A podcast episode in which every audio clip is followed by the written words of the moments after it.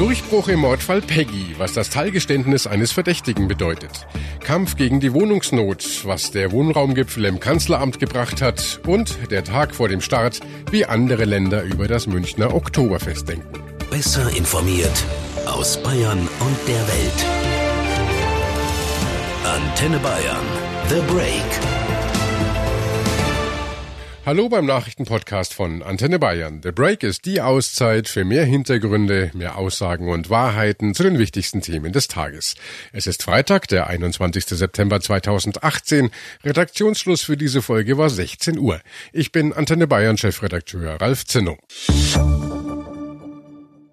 Es ist einer der rätselhaftesten Mordfälle der deutschen Kriminalgeschichte. Das Verschwinden der neunjährigen Peggy Knoblauch aus Lichtenberg in Oberfranken. 15 Jahre hatte es gedauert, bis die sterblichen Überreste von Peggy in einem Waldstück in Thüringen gefunden wurden. Jetzt hat ein schon damals ins Visier der Ermittler geratene Mann ein Teilgeständnis abgelegt. Unser Antenne Bayern Reporter Christoph Lemmer recherchiert seit Jahren an diesem Fall und ist auch heute in Oberfranken. Christoph, erstmal die Fakten. Was genau haben Staatsanwaltschaft und Polizei zu diesem Teilgeständnis heute bekannt gegeben. Ja, sie haben bekannt gegeben, dass sie einen Verdächtigen haben und dass sie gegen ihn ermitteln, und zwar wegen Mordes.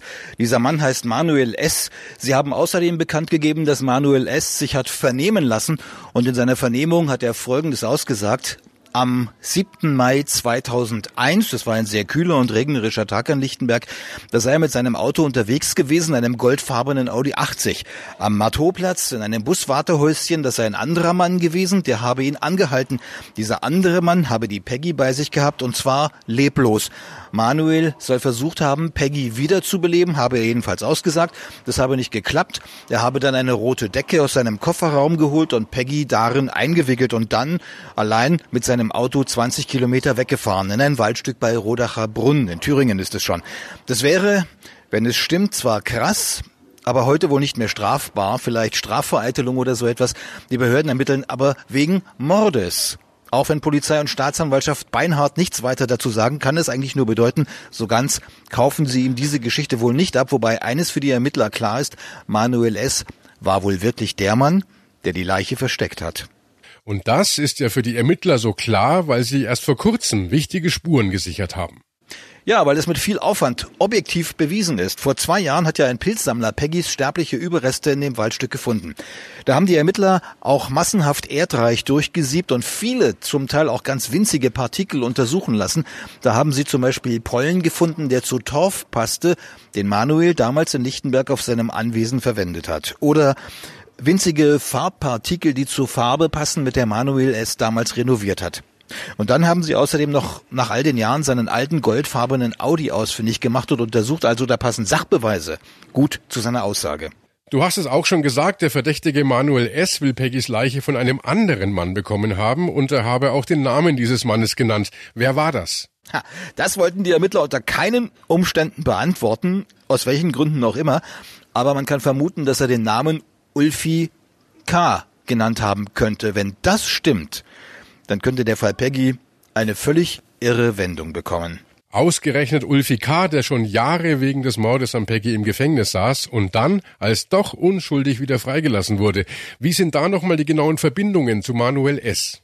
Die beiden kannten sich und waren ein bisschen befreundet und Ulfi hatte Manuel S. kurz nach Peggys Verschwinden auch belastet. Da gab es einen Vatertagsausflug mit mehreren jungen Männern und da haben einige makabere Witze über die gerade verschwundene Peggy gerissen.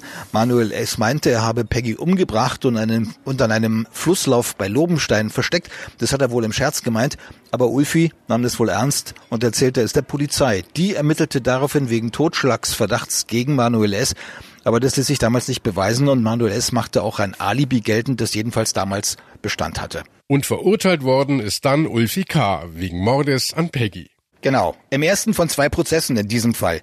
Im ersten ist Ulfi wegen Mordes verurteilt worden und Manuel S. und dessen Mutter waren wichtige Zeugen. Vor allem Manuels Mutter hatte nämlich ausgesagt, sie habe Ulfi im Ort gesehen und zwar am Mittag des 7. Mai 2001 sitzend auf einer Bank am Marteauplatz. Ihre Aussage passte nicht zu den anderen Zeugenaussagen, aber sie passt zur heutigen Aussage ihres Sohnes. Und in den Akten gibt es noch einen anderen verstörenden Punkt. Demnach soll Manuel S. mitbekommen haben, dass Ulfi Peggy sexuell missbraucht habe. Das hat ein Pfleger an der Bayreuther Psychiatrie ausgesagt, in der Ulfi behandelt wurde. Demnach hätten Manuel und Ulfi eine gemeinsame dunkle Geschichte mit Peggy. Ein Jahr nach Peggys Verschwinden hat die Polizei diese Spur aber zu den Akten gelegt. Aber in den Jahren danach kamen ja immer lautere Zweifel daran auf, ob die Justiz mit Ulfi wirklich den Richtigen verurteilt hat. Zweifel ist gar kein Ausdruck. Ich habe selber Zeugen gesprochen, die mir nachvollziehbar geschildert haben, wie die Polizei ihre Aussagen verdreht hat oder sie unter Druck gesetzt hat. Es gab einen V-Mann, den die Soko in der Psychiatrie auf Ulfi angesetzt hatte. Der hat die ganze Story geliefert, wie Ulfi die Tat verübt haben soll. Er hat dann aber Jahre später öffentlich alles widerrufen und gemeint, die Kripo habe ihm falsche Versprechungen gemacht und er habe sich alles, was Ulfi belastete, nur ausgedacht. Und dann wurde der Druck auf die Justiz immer größer. Zehn Jahre nach dem ersten Urteil gab es eine Wiederaufnahme und da wurde Ulfi freigesprochen. Das ist wirklich eine unglaubliche Geschichte. Was kommt da am Ende raus? Was meinst du? Ja, das muss man sehen. Manuel S. ist jedenfalls ziemlich dicht dran an Ulfi. Ich habe heute Nachmittag am Rande erfahren, dass die Ermittlungen jetzt wohl recht schnell zum Ende kommen können und dass die Staatsanwaltschaft wohl schon an der Anklage gegen Manuel S. basteln soll. Die könnte dieses Jahr, Ende des Jahres, schon fertig werden. Und da müssten die Ermittler dann preisgeben, was sie haben und was sie und, und wie sie vorgehen wollen. Das wird man dann sehen. Christoph, du bleibst dann natürlich für uns dran. Abschließende Frage, weil das ja auch oft vergessen wird. Das menschliche Schicksal hinter dieser Geschichte. Wie geht's eigentlich Peggys Mutter mit all dem? Ja, die verhält sich still und möchte öffentlich im Moment gar nichts dazu sagen. Aber sie weiß Bescheid, wie die Ermittlungen laufen. Da habe ich heute mit ihrer Anwältin gesprochen. Und sie würde natürlich auch gern endlich richtig abschließen und ein echtes Grab für ihre Tochter haben. Aber das geht noch nicht, weil die Staatsanwaltschaft die sterblichen Überreste noch nicht freigibt. Es könnte ja doch noch notwendig sein, noch einmal Spuren zu nehmen und zu untersuchen. Also das gehört vielleicht wirklich zu den tragischsten Aspekten in diesem Fall. Im Kanzleramt trafen sich heute rund 100 Vertreter von Bund und Ländern, aus der Baubranche, von Kommunal- und Berufsverbänden und Mieterverbänden zu einem sogenannten Wohngipfel.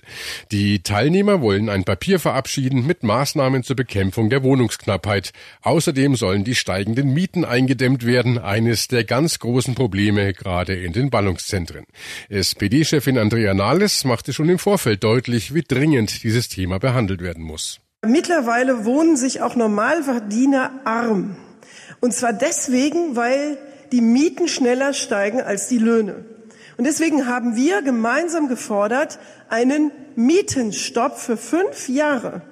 Und zwar, weil die Menschen in den Ballungsräumen, und darum geht es, tatsächlich eine Atempause brauchen, was die Mietpreise angeht. Dass es ein Umwandlungsverbot gibt von Mietwohnungen in Eigentumswohnungen, etwas, was ganz viel Wohnraum kostet, der bezahlbar ist und auch Heimat kostet. Denn Leute werden äh, aus ihren Quartieren, aus ihren angestammten Straßenzügen verdrängt. Es kann nicht sein, dass das große drängende Problem in deutschen äh, Ballungsgebieten am Ende des Tages, ähm, nur weil wir uns nicht auf mehr verständigen konnten während der Koalitionsverhandlungen, jetzt nicht angepackt wird. Und deswegen gibt es jetzt die Gelegenheit, das ist eine erste gute Gelegenheit, mehr umzusetzen. Ja, Gratsch im Antenne Bayern Hauptstadtstudio in Berlin.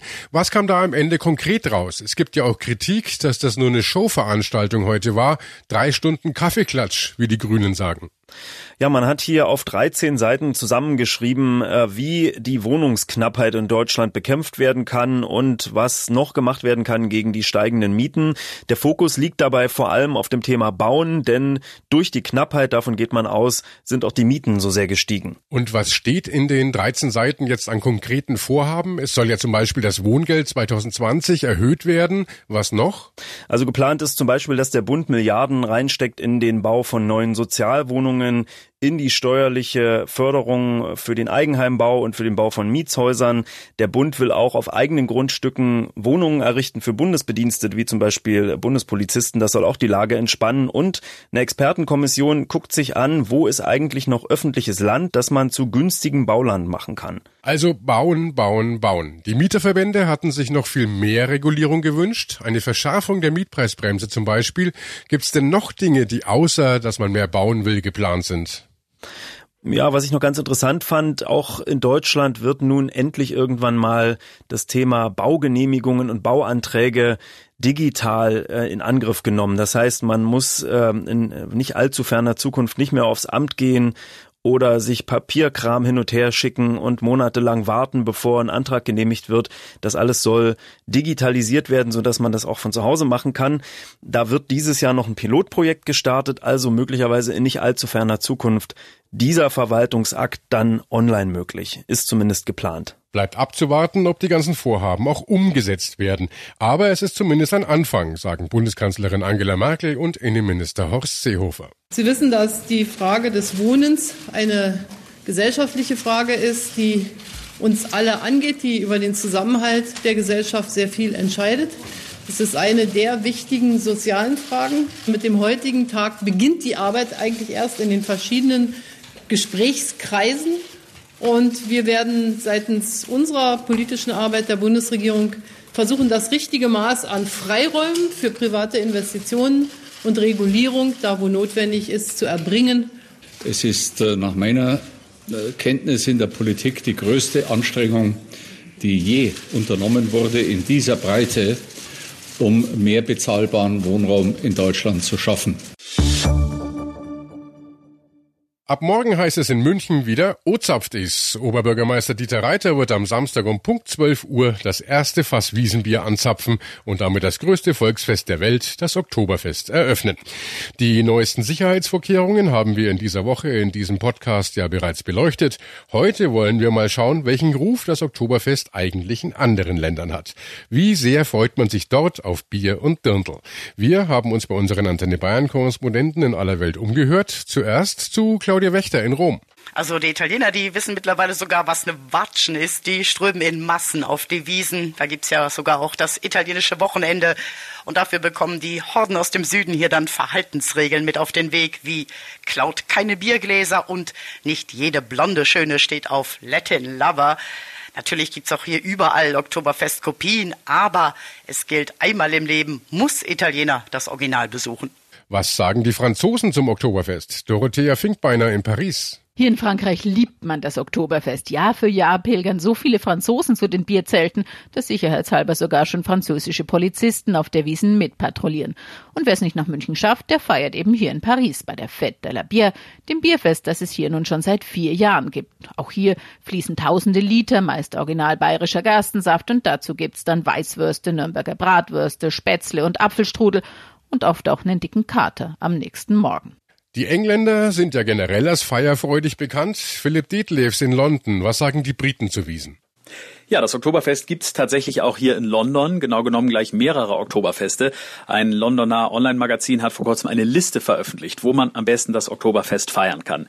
Der Gewinner war das Official Camden Oktoberfest im Bavarian Bierhaus. Und da gibt's natürlich auch, wenn es ein bisschen kleiner ist als bei uns in Deutschland, all die Zutaten, die dazugehören. Das heißt Dirndl, Lederhosen, Pretzel und Bier. Und natürlich schauen wir auch noch über den großen Teich zu Sören Gies in die USA. Das Oktoberfest ist eine feste Größe im amerikanischen Eventkalender. Immerhin hat rund jeder fünfte Amerikaner deutsche Ahnen. Allein hier im Großraum LA gibt's über ein halbes Dutzend kleinere und größere Oktoberfeste, manche natürlich authentischer als andere. Das größte steigt schon seit Anfang September zum 50. Mal in Torrance, nur etwa 15 Kilometer vom Strand entfernt. Das 3000 Quadratmeter große Festzelt fürs Alpine Village Oktoberfest steht zwar auf einem schnöden Parkplatz an einem vielbefahrenen Autobahnkreuz, da gibt's aber alles, was das Herz begehrt begehrt. Deutsches Bier, deutsche Hausmannskost und aus Deutschland eingeflogene Kapellen für die hier als Umpapa bekannte Blasmusik und das noch bis Ende Oktober, wenn in München längst schon alles vorbei ist. Die ganze Welt freut sich also aufs Oktoberfest und in München laufen die Vorbereitungen auf Hochtouren. In unserem neuen Antenne Bayern Podcast Wiesenwahnsinn sprechen wir täglich mit Wiesenwirt Stefan Kuffler aus Kufflers Weinzelt. Und er hat uns schon verraten, dass zwei Wochen Wiesen für ihn das ganze Jahr Arbeit bedeutet. Die Planung für die nächste Wiesen fängt wirklich direkt nach dieser Wiesen an. Ähm, wir müssen uns dann bis 31.12. wieder beworben haben. Äh, wir haben die Nachbereitung, wir haben äh, Meetings, wo wir besprechen, was wir besser machen können, wo wir noch besser werden können. Ähm, und äh, Aufbau, ja, Aufbau ist drei Monate, Abbau ist zwei Monate. Also das heißt, ein halbes Jahr ungefähr ist dieses Zelt hier für die Reviesen reserviert. Also das kann man auch nicht mal schnell eben woanders aufstellen. Wie wenn du ein Haus baust. Also genau dieselben Firmen brauchst du dann auch. Also Heizung, Gas, Wasser, Elektro, Schreiner, Zimmerleute, kreuz und quer durchs Gemüsebeet und dann natürlich in der entsprechenden Menge, dass du äh, das alles in diesen drei kurzen Monaten hinbekommst. Ähm, und während der Wiesen sind wir so, ja, so 250, 300 Leute im Zelt.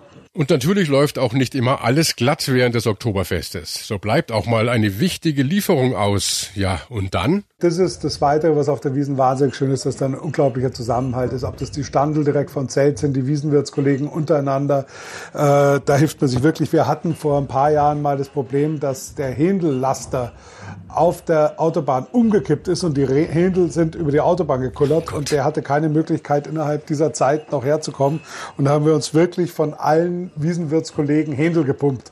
Ähm, haben sie dann natürlich auch wieder zurückgegeben bzw. bezahlt. Warum Arnold Schwarzenegger mal mit einer Extrabestellung für Tumulte unter den Sicherheitskräften sorgte, das und weitere Geschichten gibt's ab sofort in Wiesenwahnsinn, unserem neuen Podcast unter antenne.de. Und das war The Break, der Nachrichtenpodcast von Antenne Bayern an diesem Freitag, den 21. September 2018. Ich bin Chefredakteur Ralf Zinno. Antenne Bayern. Besser informiert. Jeden Tag. Zu jeder vollen Stunde auf Antenne Bayern. The Break. Gibt's auch Montag wieder. Um 17 Uhr. Jetzt abonnieren.